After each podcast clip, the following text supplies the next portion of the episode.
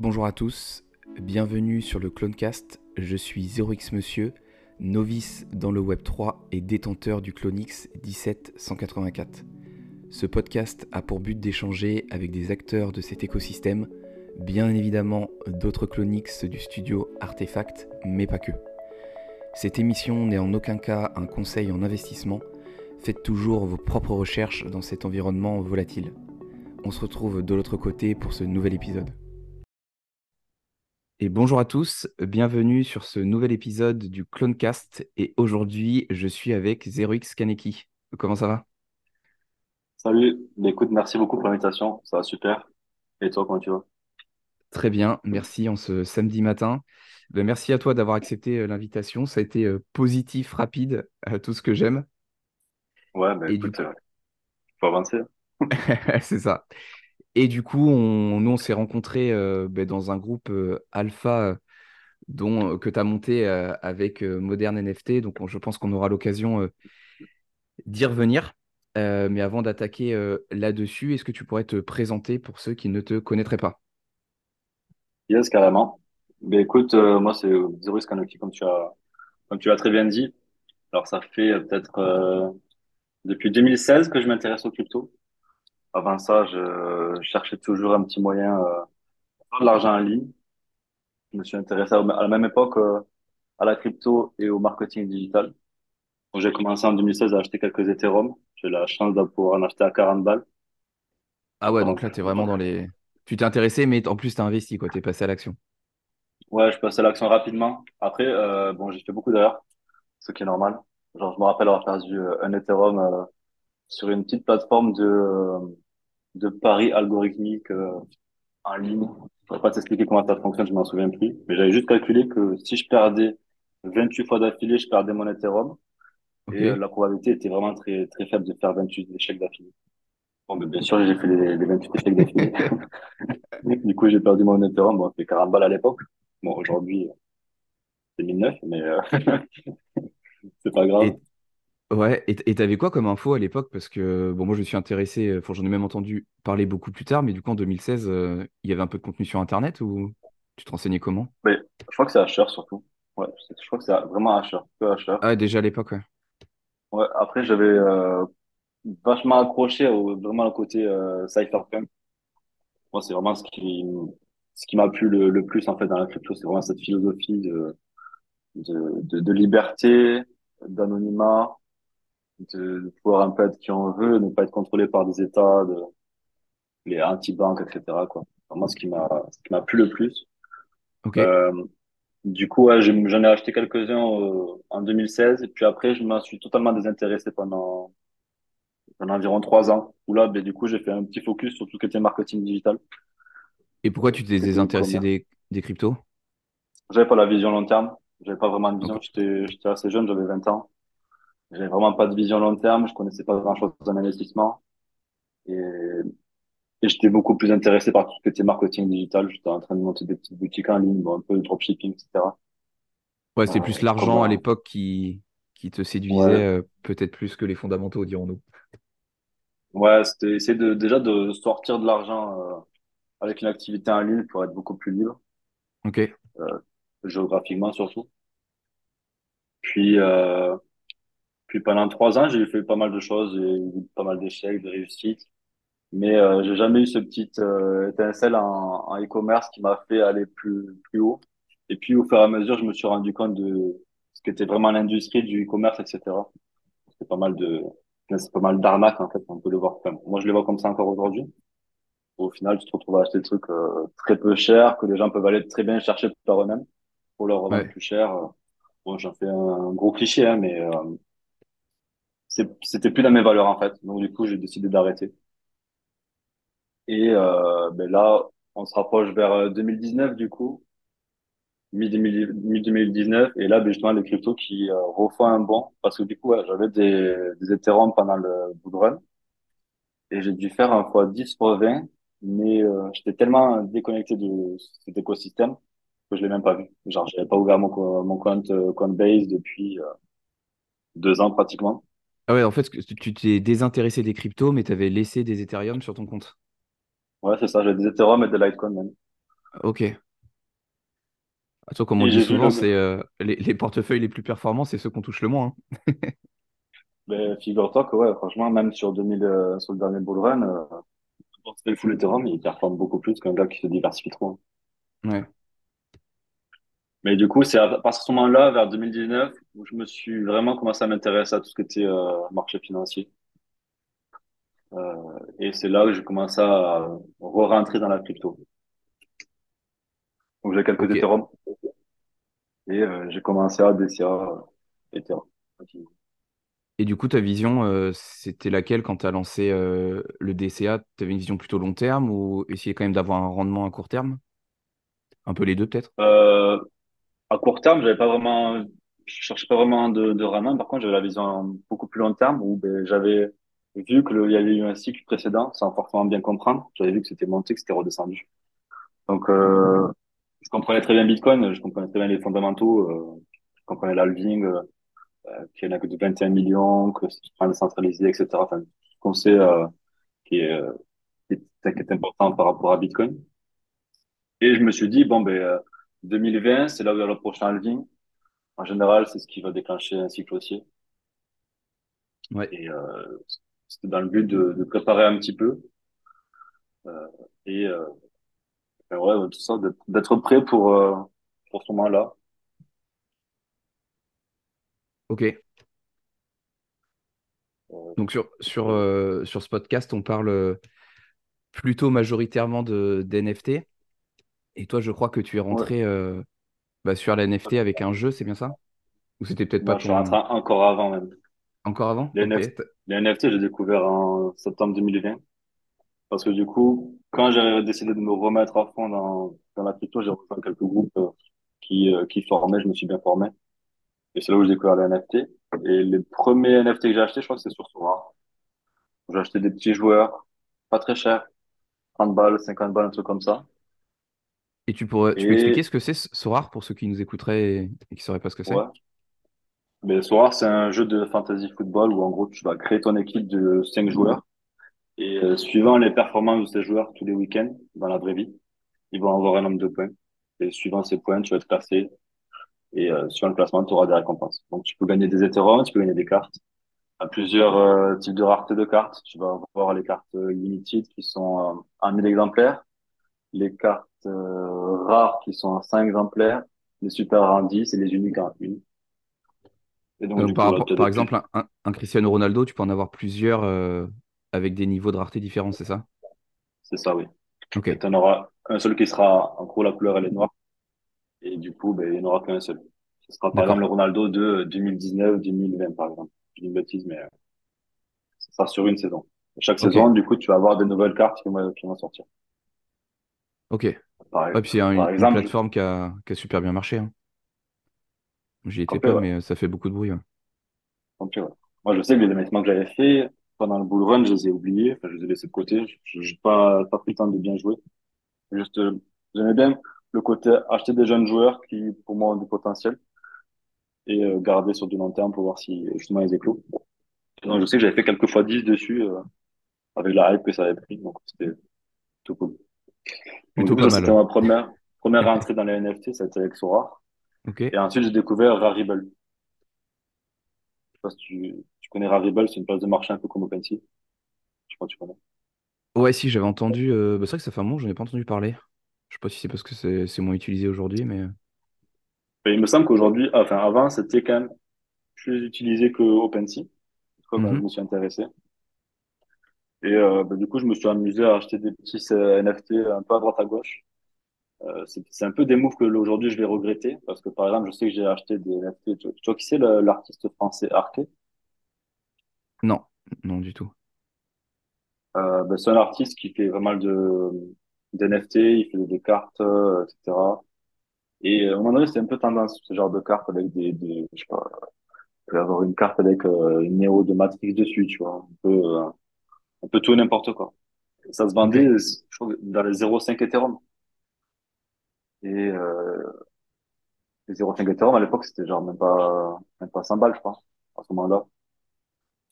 Et je me suis retrouvé à acheter quelques cartes à ce prix-là. Et euh, franchement, aujourd'hui, je regarde un peu parce que ben, ça vaut plus grand-chose. Mais euh, bon apprentissage aussi, on va dire. Donc du coup, je me suis intéressé à ça et à partir de là, j'ai commencé à me dire, bon, euh, on va se focus plus sur le trading de, de crypto. On va laisser un peu les NFT de côté, même si j'ai toujours gardé un œil dessus, ça m'a toujours intéressé. Et euh, Et, et on a ouais. en quelle année à peu près à ce moment-là? Quand tu décides de Là, c'est septembre cryptos? 2020, septembre Ok. 2020, euh, jusqu'à environ, euh, entre la période entre septembre 2020 et décembre 2020. Ces trois mois-là, je me suis intéressé beaucoup à NFT. J'ai même commencé à essayer d'en faire, essayer de les vendre et tout, sur Rarible. Euh, c'était un peu plus compliqué. Puis après, je me suis un peu plus focus sur le côté euh, achat de petites crypto-monnaies avec des euh, faibles market cap, tout en gardant aussi bon, une bonne répartition du portefeuille qui était euh, majoritairement Ethereum quand même. Moi, Ok. fait un bon switch euh, Bitcoin vers Ethereum euh, euh, en décembre 2020. Ouais, ça, décembre 2020. Fin Et décembre. aujourd'hui, ton portefeuille, tu as plus de d'Ethereum que de Bitcoin en valeur? Euh, aujourd'hui, c'est à peu près kiff-kiff en vrai. Ok. Je dirais que je suis à environ ouais, 40% Bitcoin, 40% Ethereum, et euh, il me reste quand même 20% d'alcool un peu. Un peu de sable aussi. Et aujourd'hui, euh, j'avance un peu dans le dans la timeline, mais aujourd'hui, si c'est parce qu'on est en bière que tu as une majorité de Bitcoin et, et d'Ethereum, ou même en demain en boule, tu essaieras d'avoir euh, une répartition équivalente?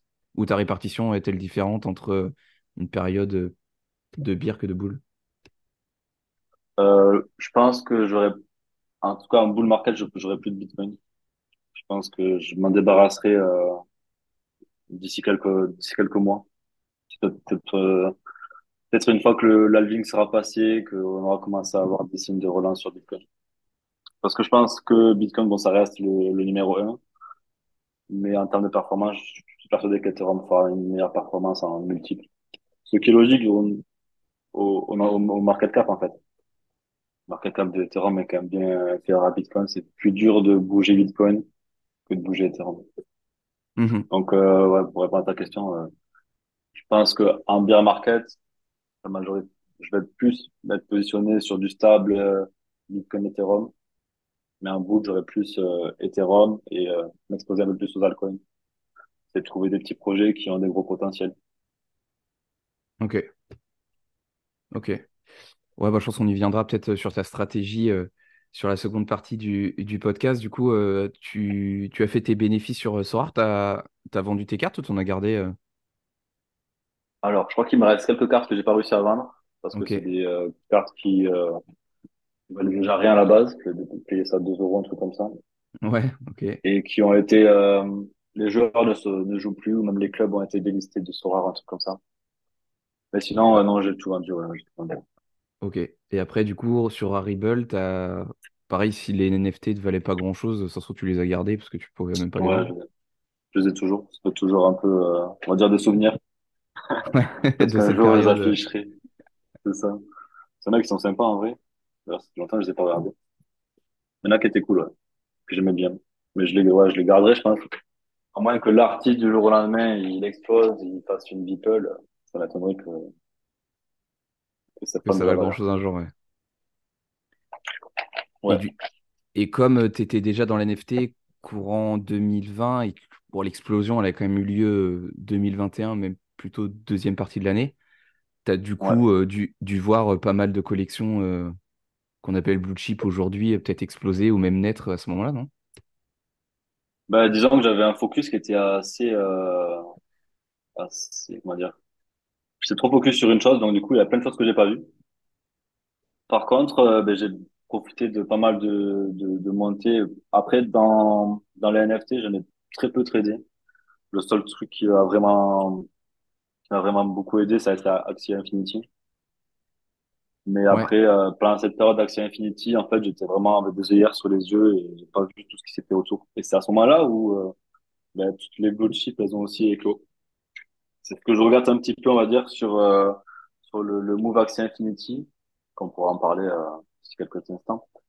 Euh, c'est de, d'avoir été trop focus sur une chose et de ne pas avoir eu euh, la capacité de voir un peu ce qui se faisait aussi autour.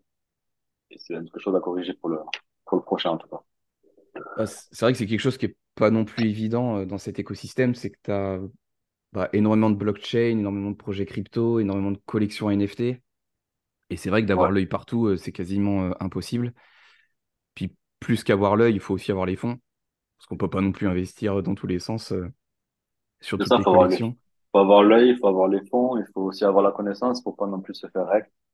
Ça C'est ça. aussi très vite de se faire rec. hein. C'est ça, et le jeu euh, Axie Infinity, on, on l'avait évoqué dans un autre épisode euh, avec Monsieur Rabbit aussi, qui a mis un pied euh, dans le Web3, euh, Web3 grâce à ce jeu. Et ce que j'expliquais, c'est que moi, je l'avais découvert, mais euh, je pense que la hype était passée, c'était fin 2021. Et à l'époque, les, ouais. ouais, les, les équipes, je crois qu'il fallait que tu, com- tu commences avec une équipe de trois monstres, c'est ça? Euh, ouais, ça a toujours été ça, ça a toujours été trois mois pour commencer une équipe et pour pouvoir commencer à jouer. Ouais, je- et je- même à l'époque, quand je m'y étais intéressé, j'avais regardé, et c'était déjà très cher. euh, je sais Ouais, plus si c'est c'était pas, 1000 ou, ou 3000 euros. euh, je j'ai plus les chiffres en tête, mais c'était déjà très cher pour un rendement qui était discutable, où j'avais compris qu'à l'époque, c'était ceux qui avaient vraiment euh, des centaines d'équipes qui gagnaient de l'argent, euh, donc avaient des, des centaines, voire des milliers de petits monstres. ouais, un système de c'est que location, je crois. Ça, du coup, euh, vu, vu le prix d'équipe que tu me dis, c'était quand? C'était en fin 2021 que tu as découvert Axie? Je crois, ouais, fin 2021 ou début 2022, mais les chiffres, je suis pas sûr à 100%. Je suis, Ouais. euh, je savais que le rendement était pas bon par rapport au ticket d'entrée, mais j'ai plus les chiffres exacts. Parce que du coup, moi, en vrai, j'ai découvert Axie, c'était en novembre 2020, ou dans un Ouais, groupe privé dans lequel dans lequel où j'étais. Non, mais- ouais, c'est ça. Euh, dans un groupe privé là où j'étais, ils ont, ils ont balancé en fait le jeton euh, à acheter, qui était un potentiel euh, multiple euh, intéressant. Bon, il a fait fois 100 depuis euh, qu'ils l'ont lancé. Il avait fait fois 100. Euh, par contre, à ce moment-là, j'avais plus de fonds parce que ben, j'avais fait 16 heures avec les NFT justement et j'avais pas pu acheter justement ce, ce token. Il y a même plusieurs euh, petites cryptos que j'ai pas pu acheter à cause de, de ces petits moves en NFT qui m'avaient un peu ralenti. Mais heureusement, j'avais reçu quelques, airdrops- quelques airdrops aussi en, en décembre 2020 de OneInch, qui m'a permis aussi de pouvoir bah, après reprendre mon capital et bien remonter et pouvoir m'exposer à d'autres choses. Donc du coup, Axie, je l'ai gardé en ligne de mire et je regardais un peu le jeu, comment il fonctionnait au fur et à mesure du temps. Mais c'était très très dur de rentrer euh, avant qu'ils implémentent euh, la sidechain euh, Ronin parce Parce qu'il y avait trop de frais. moi parce qu'il y avait trop de frais. Moi, je- j'avais pas forcément envie de jouer. Moi, ce qui m'intéressait, c'était euh, élever les, les axes et faire ça coupler et en produire à l'in- à l'infini. Ça me rappelait, euh, je sais pas si tu connais euh, le jeu Dofus. Euh, de nom, mais j'y ai jamais joué. Moi, J'étais un grand joueur Dofus quand j'étais plus jeune. Et du coup, ben, dedans, tu as des dragodènes qui sont des montures que tu peux utiliser pour euh, combattre. Du coup, tu pouvais élever ces dragodènes. Donc, du coup, je sais que dans, dans Dofus, j'avais kiffé élever les dragodènes, euh, les accoupler, les, essayer de faire des croisements, les revendre, etc. Du coup, c'est ce côté-là qui m'intéressait sur Axie. Et euh, bon, après, j'ai observé en fait de, pas directement de novembre, mais de janvier à avril. J'observais pas mal, je voyais que euh, c'était intéressant, on pouvait faire de l'achat-revente, mais euh, c'était pas, c'était pas très rentable parce qu'il y avait trop de frais. Et puis quand ils ont sorti Ronin, c'est là où je me suis dit, voilà, on va direct, je crois que ils ont sorti Ronin euh, mi- mi-mai. Et à ce moment-là, euh, j'ai fait un, un portefeuille commun avec euh, avec des amis. Euh, je crois que c'était peut-être euh, Je sais pas si tu veux que je dise les chiffres dessus ou pas. Euh, tu peux, c'est toujours plus Donc on parlant, a mis, donc on a mis 3 ou quatre mille balles ok. pour commencer. Et en, je crois qu'on a, je me souviens plus exactement de la stratégie qu'on a mis en place, mais je crois qu'il fallait environ 9 axes pour pouvoir les accoupler à l'infini, en fait. Parce que forcément, il y a pas de, tu peux pas faire de consanguinité. Les parents ne pouvaient pas se reproduire avec les enfants. Ce qui est à peu près logique. Ah ouais, bon, sur Stephen, tu peux. Ah ouais, ok. Ils s'en foutent. Ok, d'accord, c'est des nordistes alors. Ouais. Désolé, les nordistes.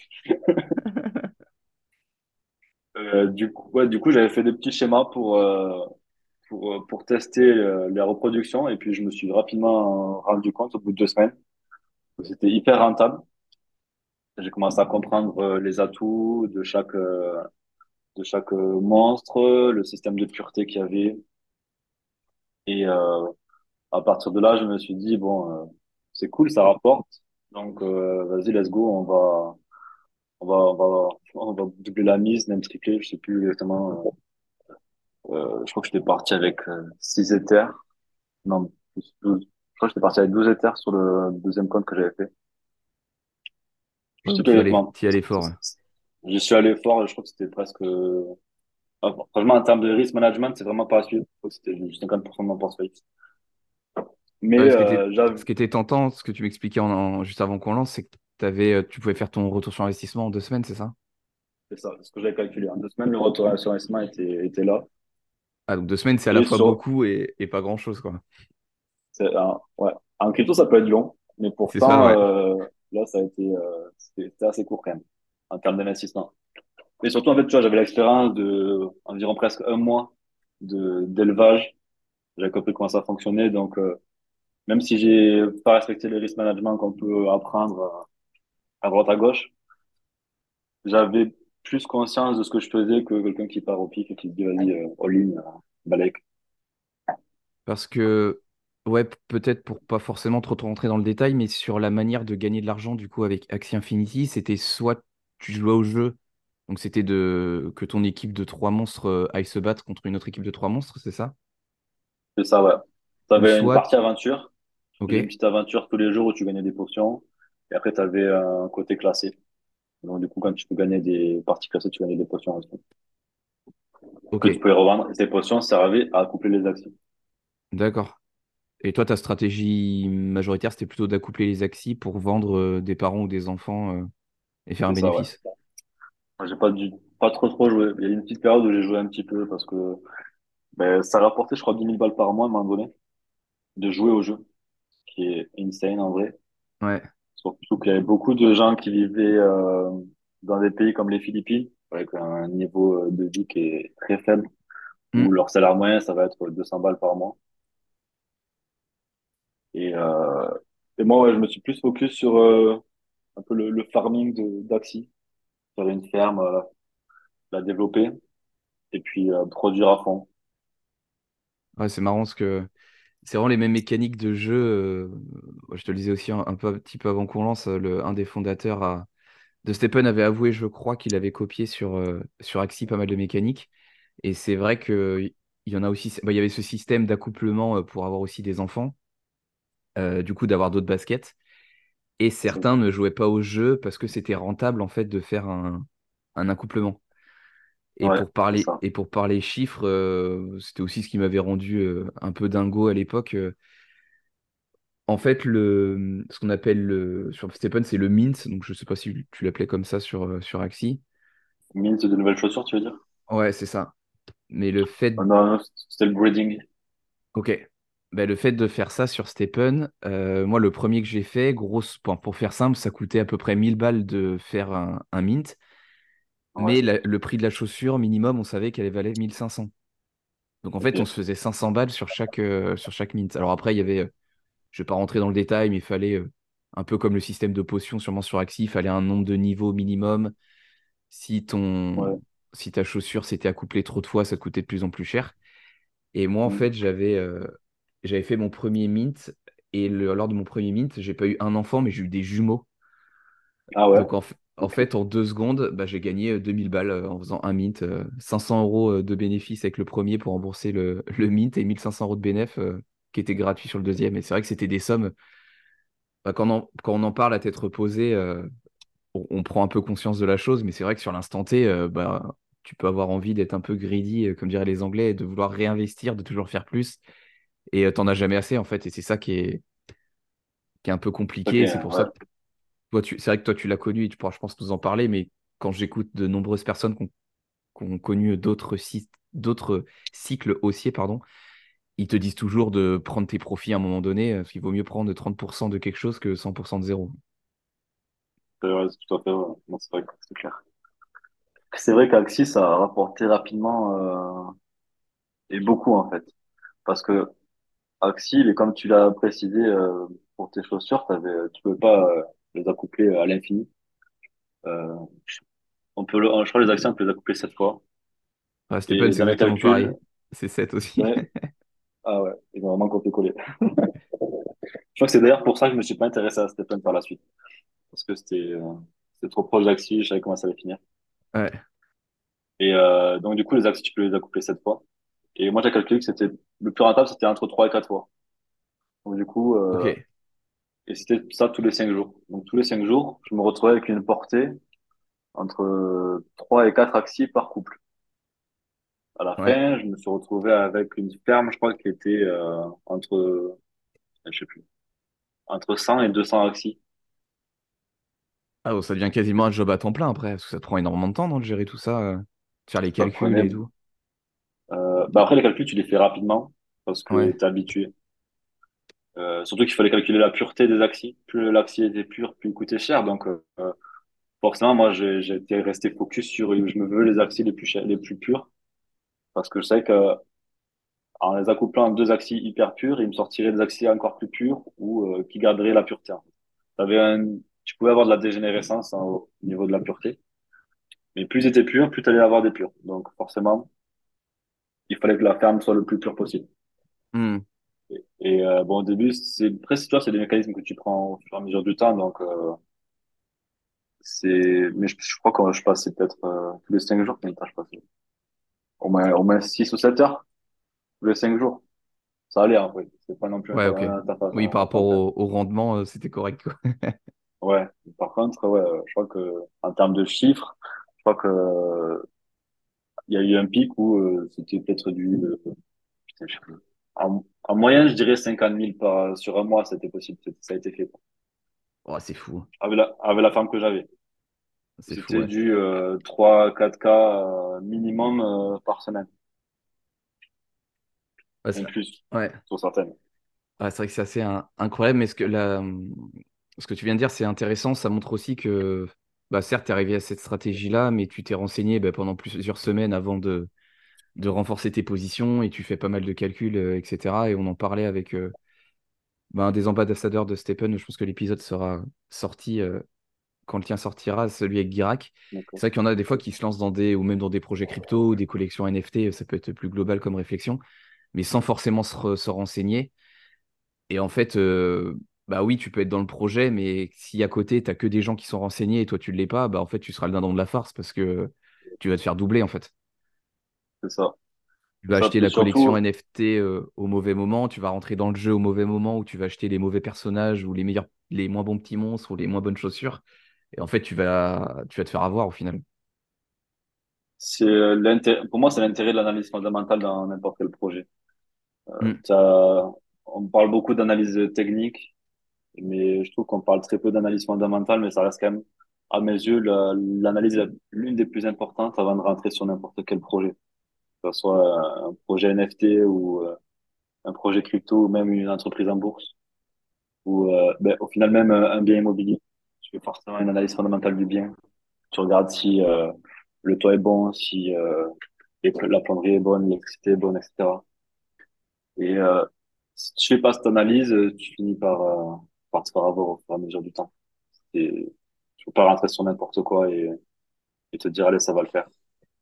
Parce que on, on a évoqué aussi euh, de, des sommes de gagner importantes, mais s'il y a des sommes aussi euh, qui sont importantes euh, à l'arrivée, c'est qu'au départ, il y a eu aussi un, souvent un ticket quand même d'entrée assez, euh, assez important. Donc, quand il y a des gros gains, il y a aussi des grosses pertes potentielles en face. c'est jamais Ouais, petite mise gros gain ou l'inverse. Et quand tu parles euh, du coup d'analyse fondamentale, concrètement, toi, qu'est-ce que tu vas faire? Tu vas te renseigner sur l'équipe, tu vas lire le white paper? Je vais rechercher tout ce que je peux trouver. Ok. Je vais vraiment euh, stalker le projet, on va dire. Comme si tu, comme quand tu stalkes une meuf sur les réseaux.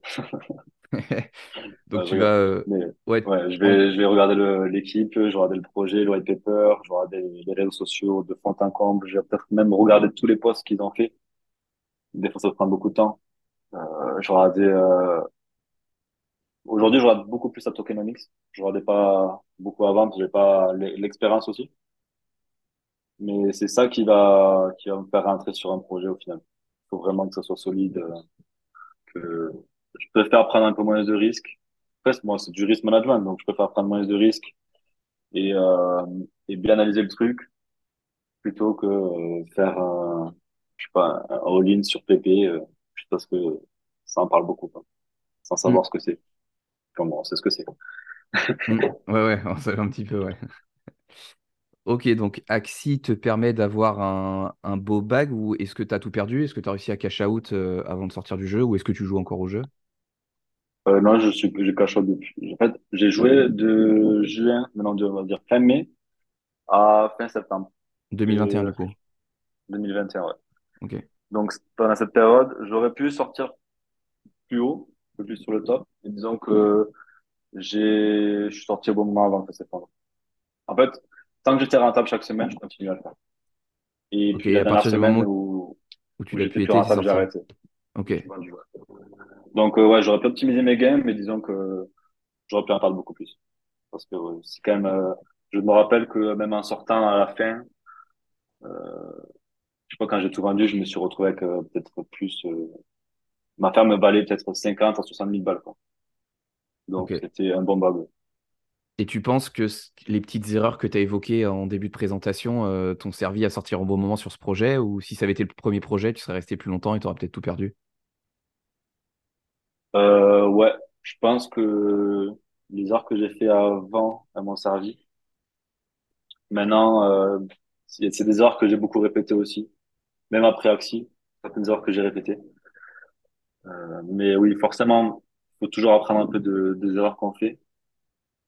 Mais c'est dur quand, quand il y a beaucoup d'euphorie sur le marché, quand ça fait... Euh, faut- si on recontextualise la chose, j'ai passé euh, un an à ce moment-là, quand j'ai vendu Axi, full crypto, à voir des montagnes russes, euh, de l'euphorie, de la déception, de la peur.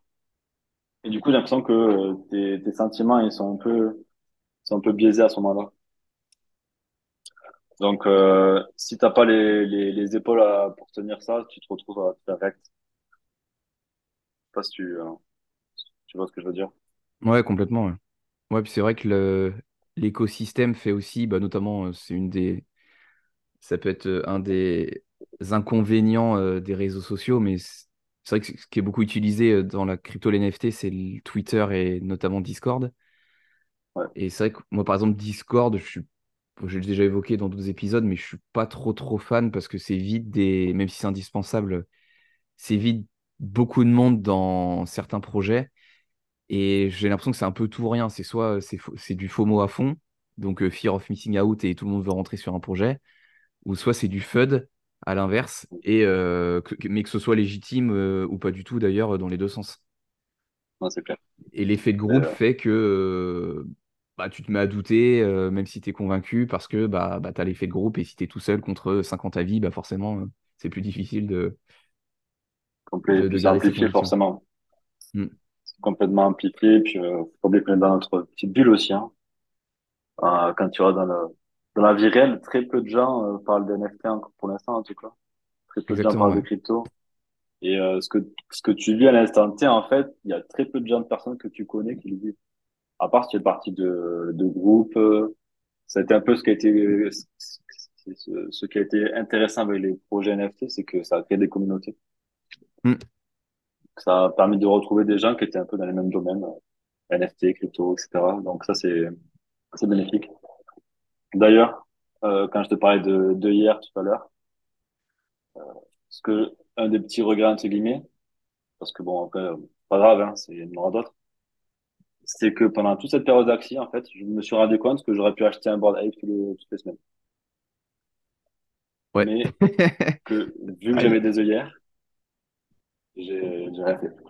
Ça, donc ça, c'est un petit truc que je, que j'ai un peu, bon, en travers, ouais. faut, faut, faut accepter parce que c'est comme ça. Et puis, en vrai, euh, l'avantage de la crypto, des NFT et tout, c'est que il y aura toujours une autre opportunité qui permettra de, de faire, euh, de faire pas mal d'argent. En tout cas, si, si on est préparé à ça. Euh, je Mm. pense que c'est toujours de la préparation. Mais l'apprentissage, surtout, c'est de ne pas avoir des œillères euh, vraiment euh, et d'essayer de voir un petit peu tout, ce qui est très compliqué. Ok, donc ça, c'est, c'est la leçon que tu, que tu retiendrais de ces euh, dernières années euh, dans la crypto, ou il y en a une qui t'a marqué ou que tu conseillerais à ceux qui nous écouteraient? Bah, surtout regarder la macro aussi, la macroéconomie. Ok. C'est ce qui a, qui m'a un peu rect quand même sur les, euh, à la fin du bull run, où, Donc en euh, direct, c'est euh, c'est perdre de l'argent. Ouais, c'est ça. Ouais. Après, c'est c'est les fluctuations surtout, c'est la volatilité.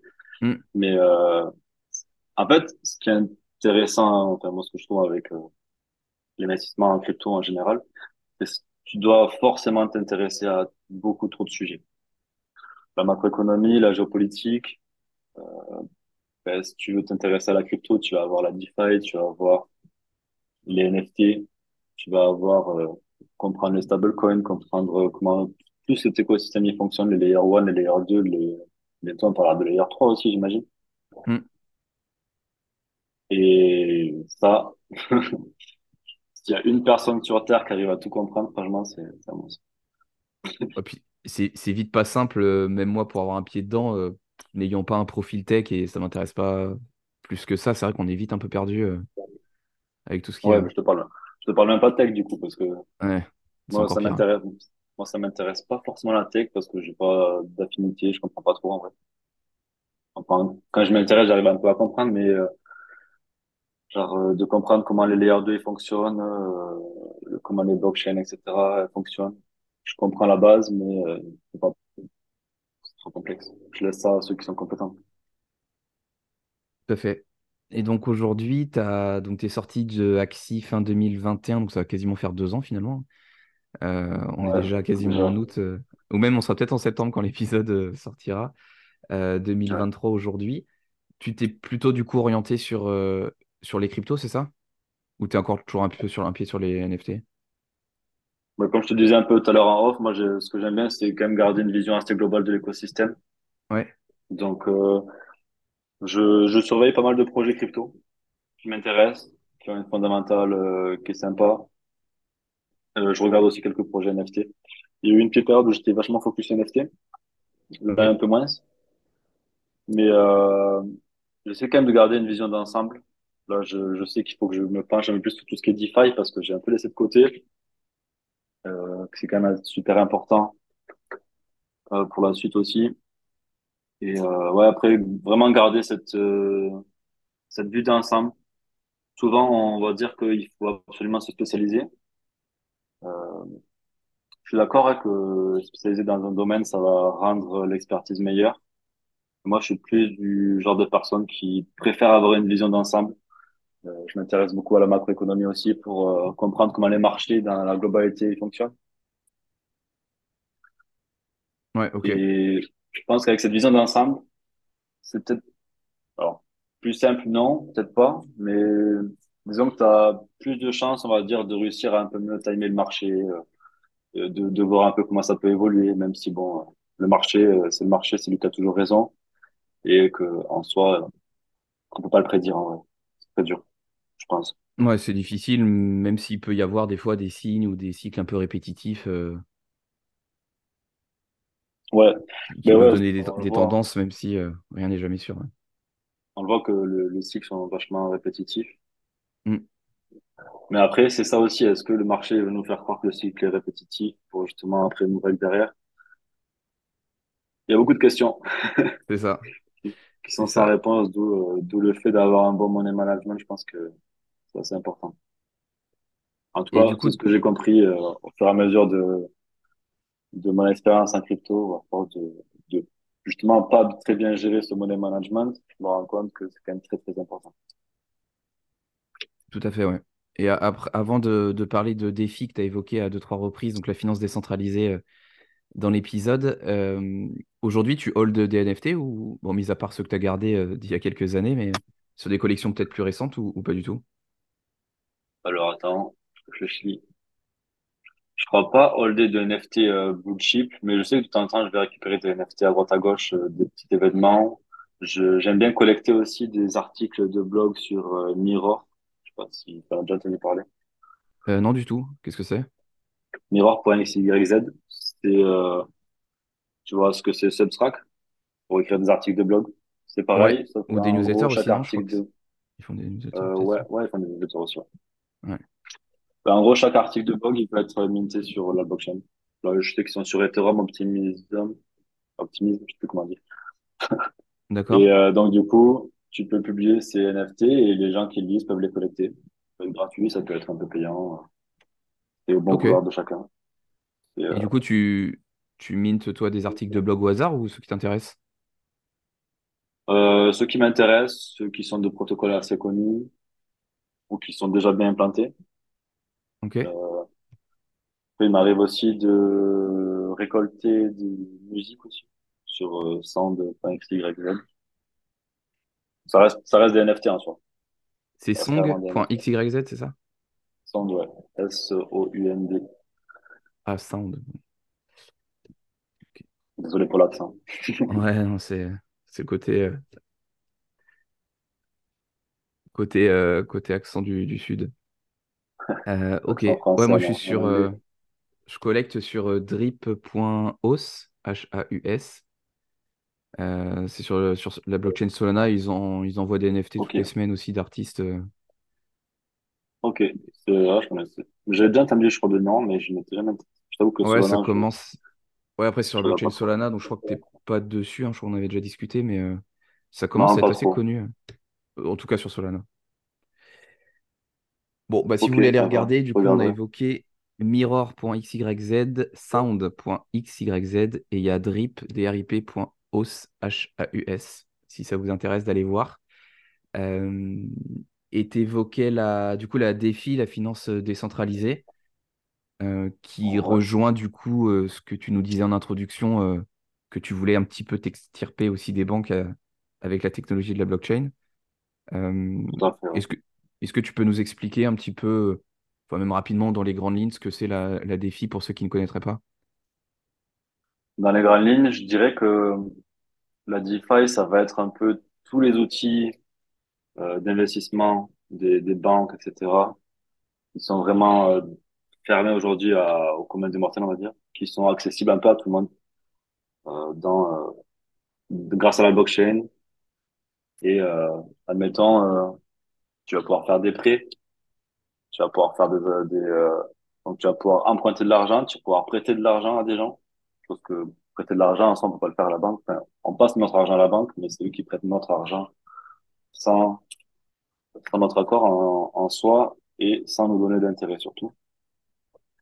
Donc moi, grosso modo, Euh, aujourd'hui, euh, je sais pas, j'ai un peu de liquidité, je veux gagner un peu d'intérêt. Par exemple, je mets, euh, allez, on va dire un Ethereum euh, sur une, euh, sur un site ouais, ou une, un outil de défi. sur Aave, par exemple, ok.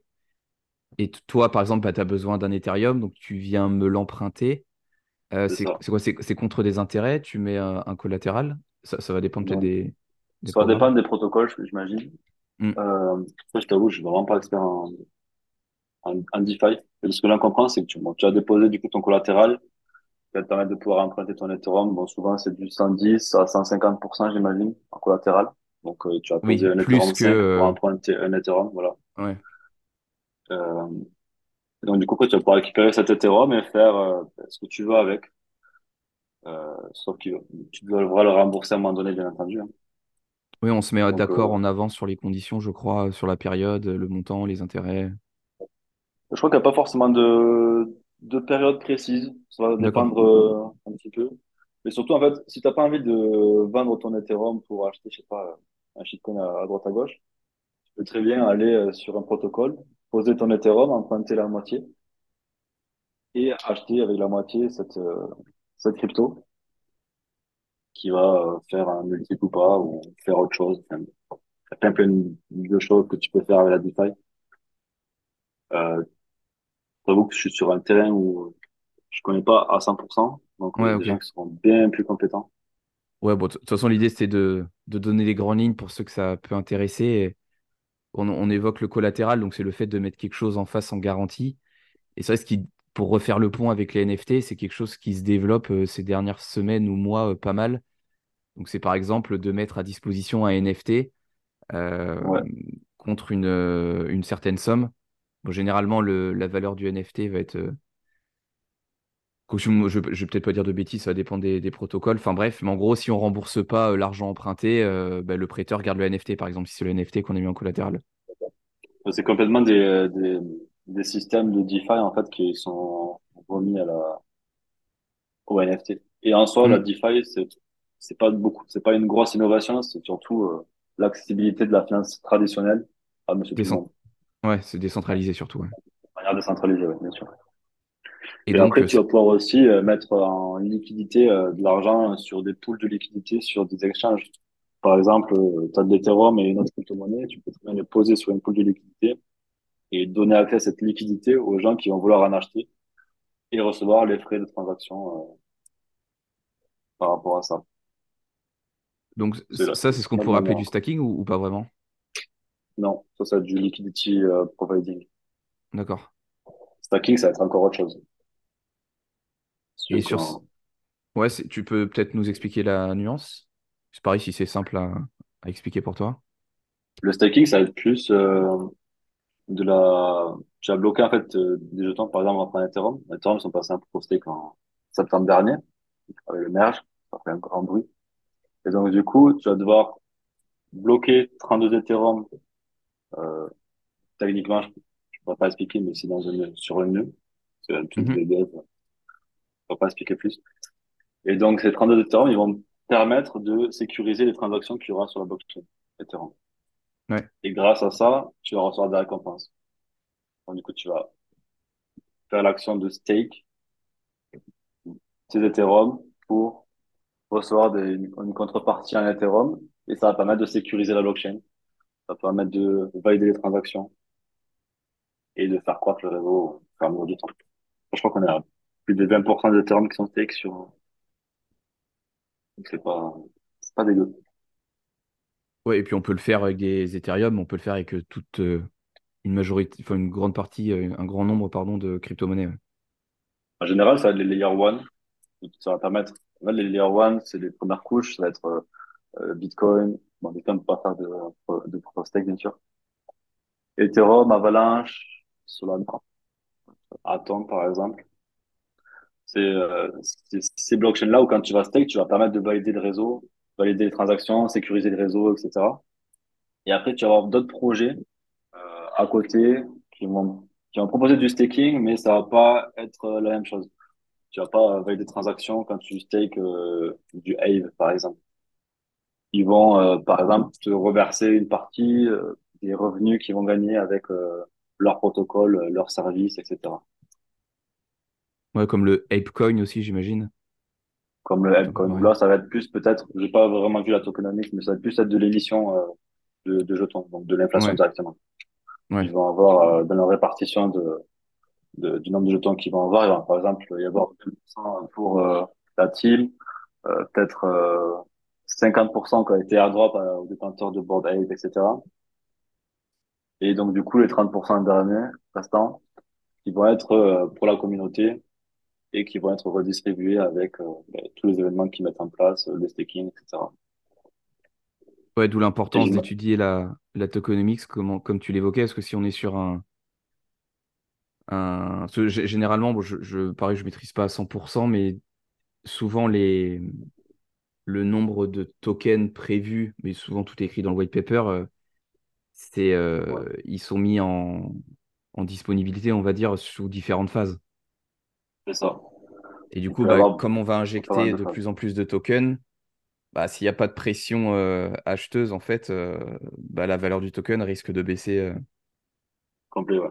au fur et à mesure. ouais. Donc, il faut faire attention à ça. Et inversement, si il y a plus de tokens qui sont burn que, que créés, je crois que c'est le cas de BNB, si je dis pas de bêtises, Ouais. euh, ou alors du moins qu'il y ait un Ah, burn régulier, bah, la, la valeur ouais, du token aura tendance à, BNB, c'est ça, c'est, je crois que tous les, euh, je vais pas dire une connerie, mais tous les trimestres, ils vont brûler des, des, hétéro- des BNB. Et du coup, à l'inverse, bah, la valeur du token aura peut-être tendance à monter euh, plutôt que de baisser, ouais. Ou se stabiliser, du moins. Du moins, la quantité de jetons, euh, va se réduire et donc, euh, forcément, s'il y a un, effet de hype sur le, sur le projet, ça a tendance à beaucoup, à monter plus facilement. Mm. D'ailleurs, Et- Ethereum est devenu déflation- déflationniste depuis, euh, depuis le merge, car ils ont, euh, ben, ils ont coupé les récompenses des mineurs, qui étaient en proof of work, du coup, donc ils faisaient fonctionner des graphiques pour sécuriser les réseaux et valider les transactions. Donc eux, ils ont tout perdu dans l'histoire. Ils ont éliminé autre chose. Et en plus de ça, ils ont rajouté une EIP, euh, je crois que c'est la 1559. Donc une EIP, c'est euh, une, une proposition de, de, d'update, en gros. Et ils ont rajouté que à chaque fois que tu fais une transaction sur Ethereum, tu brûles une partie de- des frais de transaction. D'accord. Ce qui fait qu'aujourd'hui, tu vas sur le site Ultrasound Money, ultrasound.money, je crois. Je fais en même temps. C'est ça. Ultrasound.money. Et tu te retrouves à voir que la supply d'Ethereum a tendance à baisser au fur et à mesure du temps. Donc, par exemple, quand il y a eu la grosse hype avec PP, on s'est Mm. retrouvé avec une semaine, je crois, où il y a eu plus de 57 000 Ethereum qui ont été détruits. Donc la supply, elle avait perdu 50 000 euh, Ethereum sur le sur la semaine. Donc plus il va y Grâce à toutes les transactions et, et tous les frais ça, générés. ça. Donc plus il va y avoir de transactions et d'activités sur le réseau, et plus il semblerait qu'il y aurait une tendance à ce qu'Ethereum euh, détruise son supply. Donc Ethereum deviendrait déflationniste. Ok. Et Et du coup, le merge, il a permis de passer de proof of work avec les mineurs à proof of stake avec ceux qui bloquent les, ceux qui créent les nœuds, du coup. C'est ça, ouais. C'est juste un système de, de sécurisation et de validation de, sécurisation de la blockchain et de, de validation des transactions qui a changé. Ok. Ok, c'est Ils sont passés de, comme Bitcoin ou Bitcoin où c'est des, des cartes graphiques qui sécurisent, avant Ethereum c'est pareil. Hmm. Ils ont arrêté Ok. ça et ils sont passés sur, euh, comme fait Solana. Solana, je crois que c'est du proof of stake. Non, peut-être pas, en fait. Je sais plus. Euh, ouais, je pas, sur, sur l'aspect technique, je, je pourrais pas t'aider. Bon, C'est super, bon, c'est intéressant de voir un peu les, les évolutions, puis de, bah, de voir que tu as touché quand même à pas mal de choses euh, sur ces dernières années, euh, crypto-monnaie, Ouais. euh, NFT notamment, et même Play to Earn avec, euh, avec Axie. Et Ouais. au- aujourd'hui, euh, pour attaquer un peu la dernière partie du, du podcast, comment tu te prépares au, au prochain bull run? Euh, ouais, tout simplement. Est-ce que tu stacks? Est-ce que tu t'accumules? Comment tu vois les choses? Est-ce que tu renforces ton DCA quand tu es sur une, une période plutôt euh, de bear market? Euh, ben, complètement, euh, je pense que le bear market, c'est une période d'accumulation. Donc, euh, l'objectif, c'est d'accumuler le plus possible. Moi, ça va être plus Bitcoin, Ethereum et Atom. J'aime beaucoup Atom. Même si attention, faut pas, faut pas se tâcher à ces, à ces bagues. Je sais qu'il y aura un moment où il faudra que je me débarrasse d'Atom. Après, si fondamentalement il reste bien, peut-être que j'en garderai un peu, mais ça, c'est, faut voir sur le, sur le moment. Mais sinon, ouais, ça va être euh, de l'accumulation et surtout, euh, ben, moi, perso, j'ai des projets à, de côté, donc euh, avancer sur ces projets-là, c'est aussi le moment euh, de se reposer, de prendre le temps parce que euh, quand le marché aussi va revenir, et il reviendra, ben, ça va être la folie. Et c'est possible que ce soit encore plus la folie que ce qu'on a connu en 2020, 2021. Donc, euh, ouais, il faut, faut être prêt, faut être prêt. Après, euh, en ce moment, je DCA pas trop. J'attends un peu, euh, et je sais que je vais me faire un second portefeuille où dessus je pourrais être plus agressif, où je pourrais prendre plus de risques, euh, faire un peu plus le dégène, le dégénérer. ouais, plus agressif, ça peut être moins de, de Bitcoin, moins d'Ethereum et plus de d'altcoin ou de projets euh, un peu comme PP peut-être que tu as évoqué euh, tout à l'heure. Peut-être pas des, peut-être pas des PEP, peut-être surfer les vagues de temps en temps, euh, quand, quand tu les vois apparaître. Euh, mais c'est clair qu'il n'y aura pas de Bitcoin dans ce portefeuille. Et Hmm. je pense qu'il n'y aura pas d'Ethereum aussi.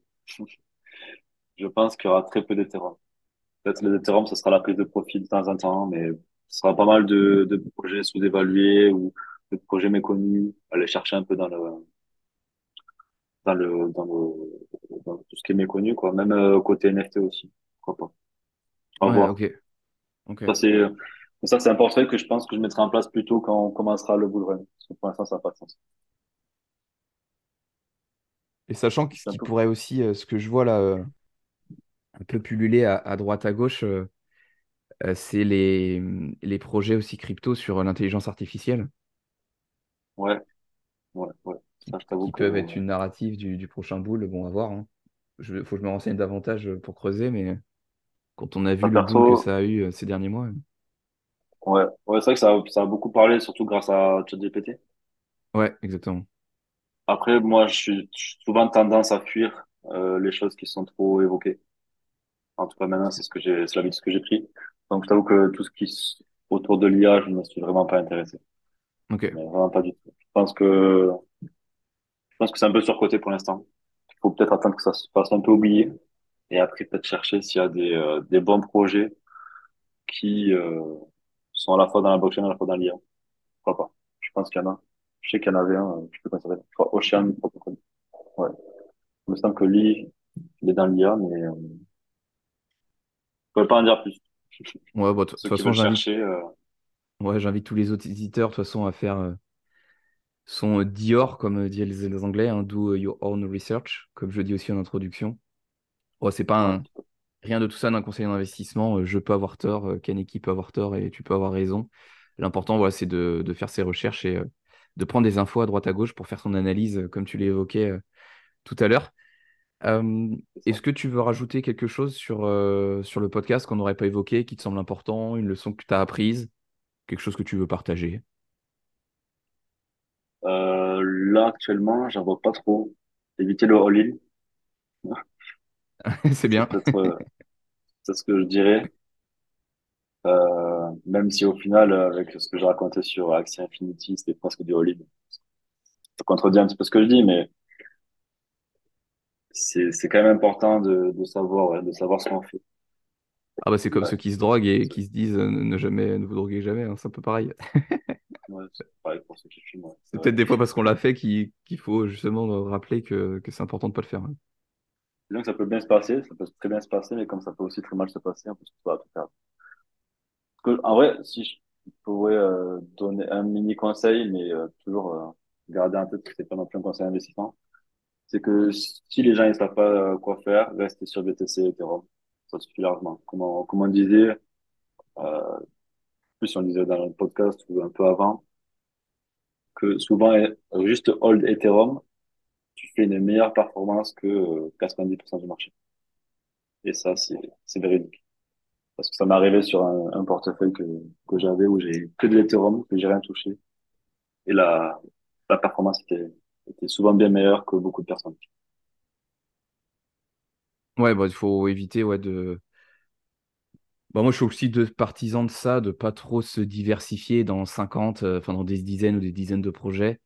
Qui plus est, ça va aussi dépendre de votre portefeuille, mais euh, bon, selon les blockchains, euh, faut ouvrir plusieurs wallets. euh, Il y a aussi certaines blockchains qui génèrent plus de frais que d'autres. Donc si on a aussi un petit ou moyen capital, bon ça c'est par rapport à chacun.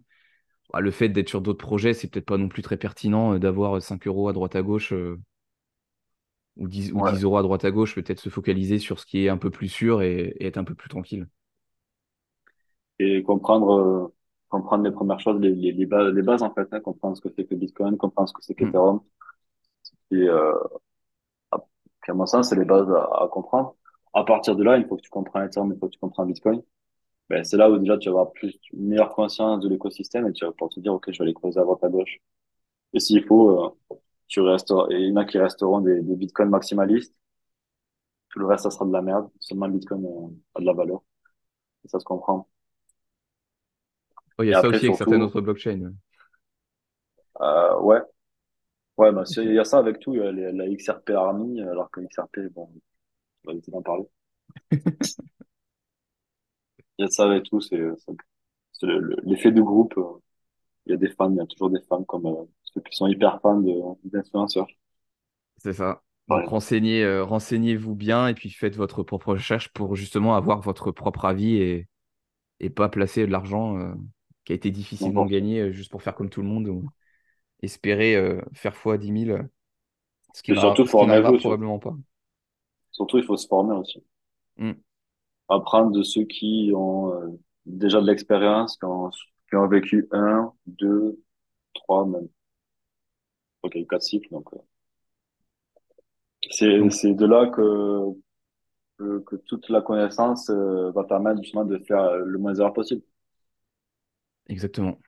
C'est un peu le but aussi euh, derrière la création de ce podcast, euh, c'est de s'enrichir bah, de l'expérience de chacun parce que bah, vu tout ce qui existe sur euh, la blockchain en termes de projets crypto, de projets NFT, bah, chaque expérience est quasiment unique. Donc, on peut apprendre de chacun.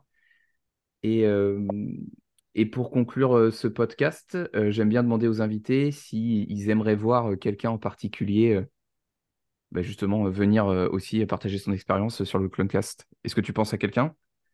Sachant que la question, elle n'est pas préparée, donc euh, t'as peut-être personne qui viendra en tête, mais. Je réfléchis, mais euh, du coup, dans le, l'univers NFT et dans les, euh, dans les Français, il y a une communauté que j'aime beaucoup, c'est euh, Proof of French. Ouais, Et euh, ben, du coup, il y a Frenchy, le, l'un des fondateurs, ou Peak, ou Eve. Après, ça fait longtemps que je pas discuté avec eux, mais euh, eux sont assez pertinents sur les, sur les NFT et franchement, ben, c'était l'occasion de les inviter ou, ou même si tu veux que je te, peut-être je peux te rajouter sur un groupe euh, Twitter, à moins que tu sois déjà sur un groupe avec eux. ouais, bah, je les suis Ça peut se depuis euh, faire. pas mal de temps maintenant. Je crois qu'avant Proof of French, c'était autre chose, euh, mais je les ai Ouais, découverts quand ils ont renommé le, le média. Euh, et ouais, j'écoute régulièrement les. euh, Du coup, ils font des, ils font des spaces tous les jours à 6h30 c'est vrai, euh, sur l'actualité euh, bah, NFT euh, majoritairement. Et on, ils sont enregistrés, donc pour ceux qui peuvent pas écouter, on peut écrire en décalé. On peut écouter en décalé.